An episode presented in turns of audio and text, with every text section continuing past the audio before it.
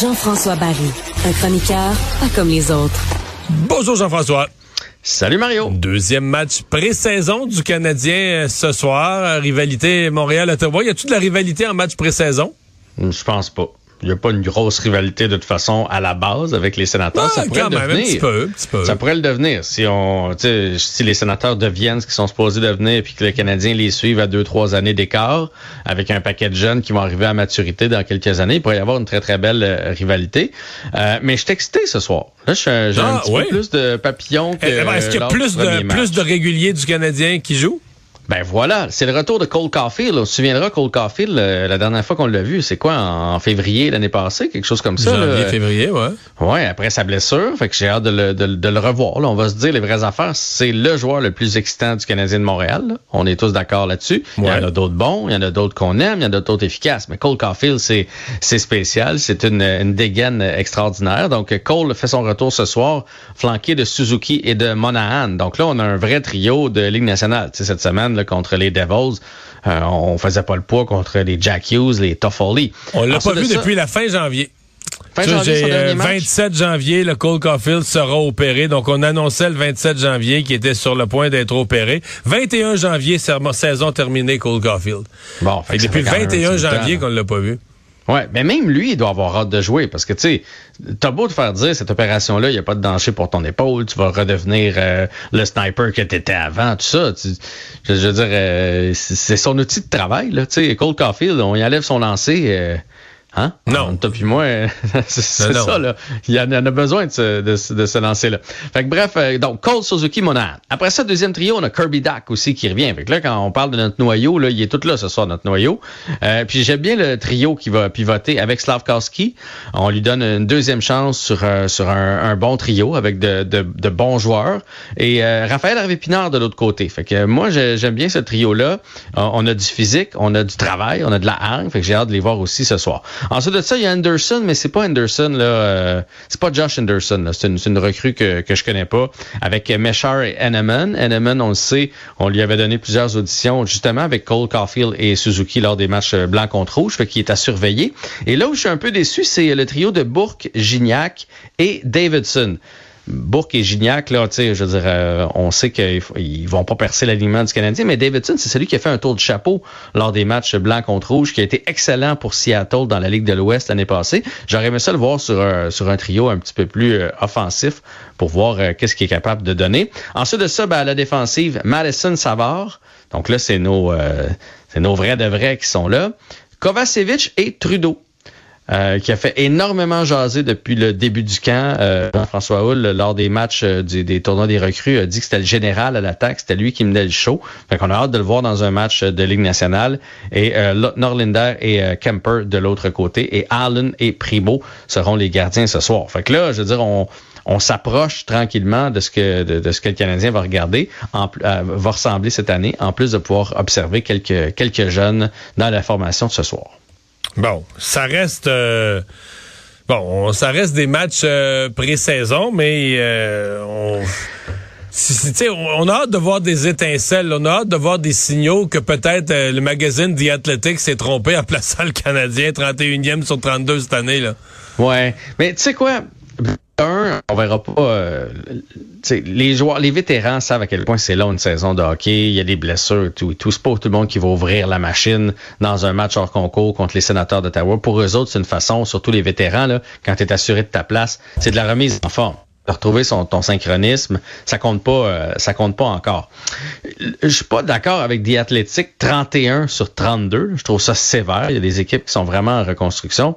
Reste que quand on a vu le match d'avant hier, c'est vrai qu'on est jeune à la défensive. Tu sais, à, l'échange d'Edmondson, moi, je suis d'accord avec cet échange-là dans le sens mais il jouera pas de l'année, là. Il jouera peut-être pas de l'année, là.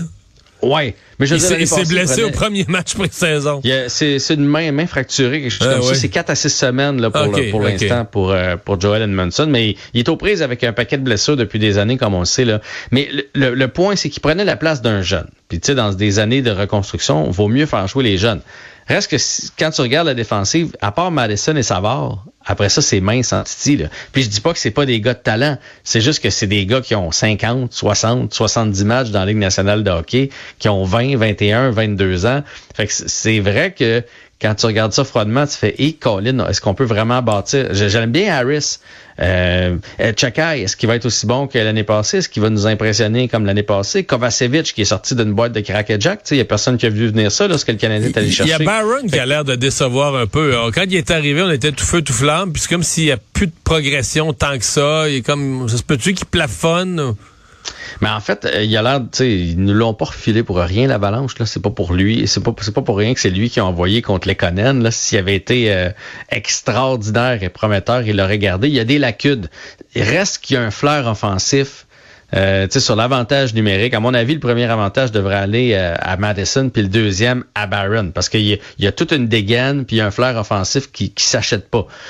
Mais il, il, progresse pas comme comme on comme je comme les gens croyaient, parce que tu te souviens-toi que c'était un premier choix au repêchage, euh, un choix de première ronde, pas un premier choix. c'était un gars qui avait fait Team Canada Junior, qui avait été excellent. Fait qu'on avait de grandes attentes pour lui. Puis là, pour l'instant, il semble pas les combler. Puis tu sais, au hockey, il y a des joueurs qui sont là pour faire la différence. Puis il y a plusieurs joueurs qui sont euh, si tu m'en donnes pas, coûte-moi-en pas. Puis c'est un peu ça, Justin Barron, présentement. Si tu es cinquième, sixième défenseur de l'équipe, on veut pas que ce soit une aventure quand t'embarques sur la patinoire. Fait que lui, effectivement, mais tu sais, ça fait beaucoup de points d'interrogation, beaucoup de gars qui vont être à leur deuxième année, puis on sait pas comment ils vont livrer. Fait que je dis pas 31 sur 32, mais je sais pas, 24, 25, 22. Moi aussi, j'ai hâte de voir euh, un peu plus d'étincelles, puis un petit, euh, c'est ça, une équipe un peu mieux euh, alignée là, pour cette année. Ça serait le fun de, de, compétitionner pour une place en série jusqu'à plus tard qu'au fêtes. C'est plate en maudit quand le Canadien est éliminé au fêtes. Ben, on est habitué à ça, mais oui, c'est plate. Euh, hey, parlons de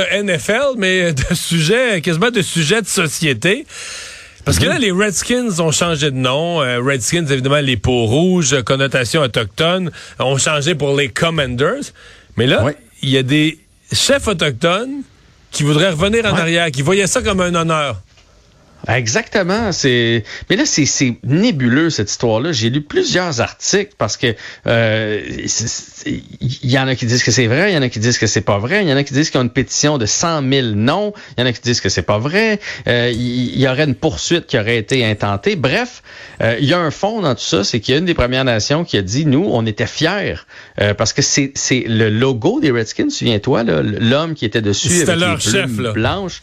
C'était Chief White White Calf. Okay? C'est un vrai, il a existé pour vrai. Et eux autres étaient fiers quand ils voyaient le logo. Et puis surtout que le, le, football, ça ressemble à un champ de bataille. Tu sais, le guerrier, tout ça qui mène ses troupes. Donc eux autres voudraient finalement qu'on revienne en arrière. là, moi je me dis, je peux pas croire qu'on a changé de nom sans les consulter. Tu sais, qu'on a changé de nom juste parce qu'on s'est dit, ça n'a plus de bon sens d'appeler ça mais attention, c'est parce, que, ben, c'est parce que peut-être c'est pas eux justement. T'as peut-être un exemple où c'est pas les premiers concernés qui ont demandé ça, c'est un certain mouvement woke, là. Exact. Tu sais, qui ben, fait la demande en général, tout ça, mais c'est. On voit ça, là. On dirait que c'est ça. On dirait qu'il y a du monde, des grands penseurs qui ont fait Hey, ça n'a pas de sens. On va, on va demander un changement de nom. On peut plus appeler ça les Redskins. Puis là, ben, tout le monde s'est mis de la partie en disant ça n'a pas de sens, ça n'a pas de sens. Mais on dirait qu'on n'est jamais allé demander euh, au groupe intéressé par l'histoire, celui qui a donné le. Ben, évidemment, il n'existe plus, là, ce, Non, lui, il est décédé. Là. Mais, mais c'est quand même, tu fais, hey, des fois, je te dis qu'on on met la charrue en avant des bœufs. On aurait pu attendre que quelqu'un dise, hey, nous, on est insultés on change. Ouais.